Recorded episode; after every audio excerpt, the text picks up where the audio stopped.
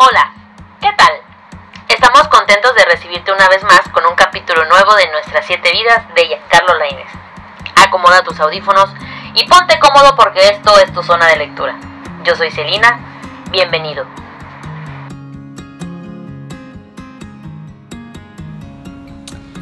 Capítulo 13 Kiwi Lucy un día se encontraba regresando de la escuela en el auto que su padre recién le había comprado como regalo de cumpleaños. Por fortuna para ella, su padre no se encontraba en casa, lo cual era una gran ventaja para ella. De haber estado su padre ahí, le hubiera dado mucho más que un regaño, otro posible castigo. Ella sabía a la perfección que estaba castigada con usar ese auto, pero quiso aprovechar que su primera clase comenzaba tarde para tomar el auto sin el permiso de su padre y no tener que agarrar el transporte y no tener que agarrar el transporte público o llamarle a Marifer que le diera un aventón. De cualquier forma, ese era el día que su padre solía llegar tarde a casa y después de todo pudo llegar a tiempo. Nosotros nos emocionamos apenas escuchamos el motor de su auto. Ya sabíamos que era ella.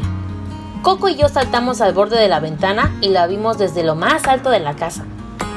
Lucy dejó el auto tal y como lo había encontrado para comenzar a bajar sus cosas. Desde nuestra posición, vimos que a Lucy le llamó la atención un chico más o menos de su edad. No lo conocíamos o tan siquiera sabíamos cuál era su nombre, pero de igual manera lo vimos bajarse de un auto color negro que se estacionó en la casa junto a la de nosotros. Detrás de ese auto se estacionó un camión grande y largo de mudanza, repleto de cosas.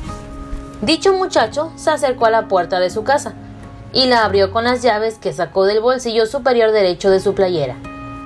A su lado se acercaron unos señores de mayor edad a él, y el primero le habló a los otros más. ¿El sofá pequeño pueden ponerlo en la segunda planta? El más grande va a ir en la sala.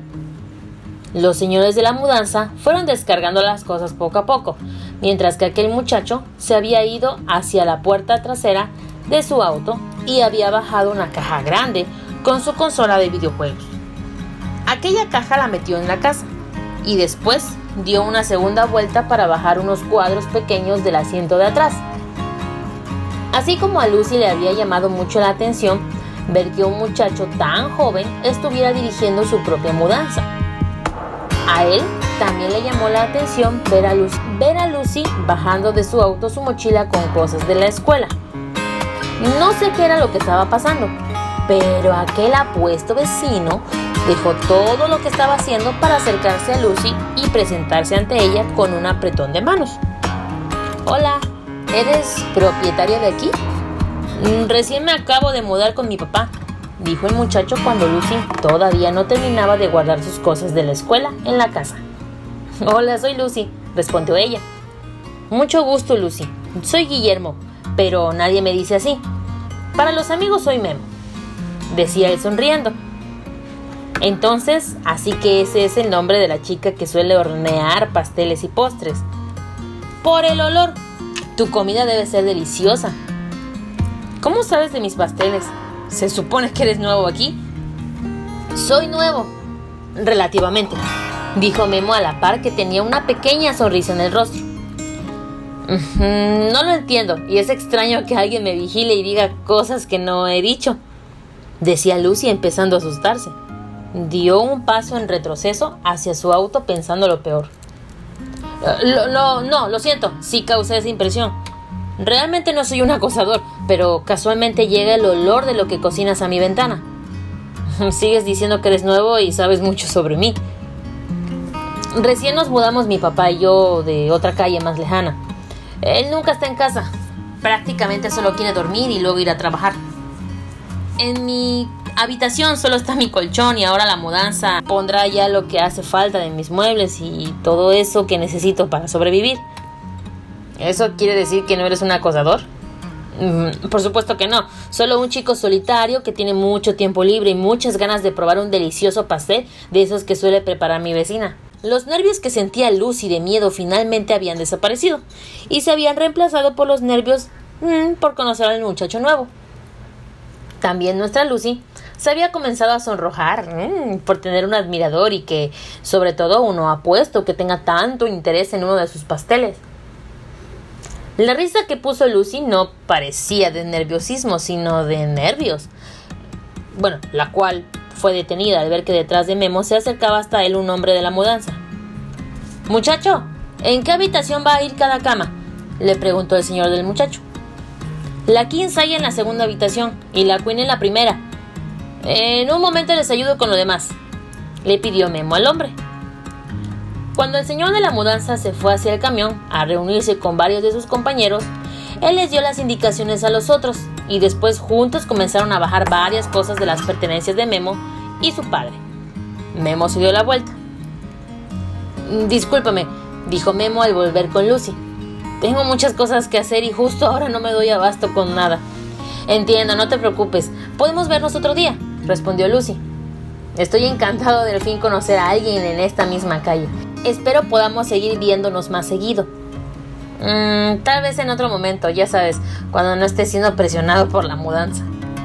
Claro que sí, debo irme y tú también por lo que veo. Si se te ofrece algo, estoy en la casa de al lado. Creo que a partir de ahora seríamos vecinos. bueno, nos vemos después. Vecino Memo. Hasta luego, vecina Lucy, le respondió él. Memo se dio la vuelta y caminó hasta donde su casa. Allá el muchacho se volvió a meter por completo con el papel de un hombre diseñador de interiores. Les dijo a los señores de la mudanza en dónde tenían que poner cada uno de los muebles. Solo le importaba que ellos se ocuparan de lo más pesado, mientras que él se la pasaba bajando toda la cantidad infinita de cajas que compartía con su padre. Mm, se notaba que era una persona de que no se detenía a ver cómo los demás trabajaban mientras que él los miraba. Mm, no, Memo también ingresaba en el camión y sin miedo tomaba una caja y la llevaba al interior de las habitaciones. Entre tanto, Lucy había dejado el auto tal y como lo había encontrado. Ella ingresó hasta dentro de su casa y notó que su madre no estaba en ninguna parte, lo cual indicaba que salió con su papá a alguna parte. Lo que sea que haya sido el motivo, sus padres no se encontraban en la casa, y eso le dio tiempo suficiente de escoger su comida del refrigerador e ir a su habitación con su comida para después encender la televisión. Tenía planeado hacer sus tareas más tarde cuando terminara de comer, pero por algún extraño motivo no pudo dejar pasar la oportunidad de espiar por la ventana y observar cuán activo era Memo, al no limitarse a quedarse de pie viendo cómo la gente hacía su mudanza. ¿Qué hacen mis niños? nos dijo Lucy al ver que estábamos en el alfeizar de la ventana viendo todo desde arriba. ¿Mm? Miren, ese chico se llama Memo. Lo acabo de conocer. Quiere probar uno de mis pasteles. Si sigue siendo amable conmigo, cuando tenga tiempo le prepararé uno y se lo llevaré a su casa. A mi juicio, el muchacho vecino se veía muy agradable. Mm, tendré que ver cómo salir de la casa cuando Lucy no se encuentre para observarlo más de cerca y ver cómo es ese tal Memo en realidad. Y si es para mi Lucy. Si no, ese mequetrefe probará la furia de dos gatos enojados que nunca dudan en defender a su humana. ¡Mierda! ¡Una paloma! Oye, ¿quién te dio esas alas? Yo quiero una. Ah, ya se fue.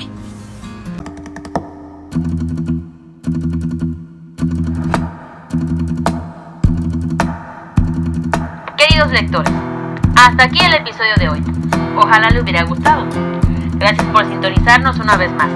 Esto fue Zona de Lectura con Carlos Lainez. Yo soy Celina. Hasta pronto.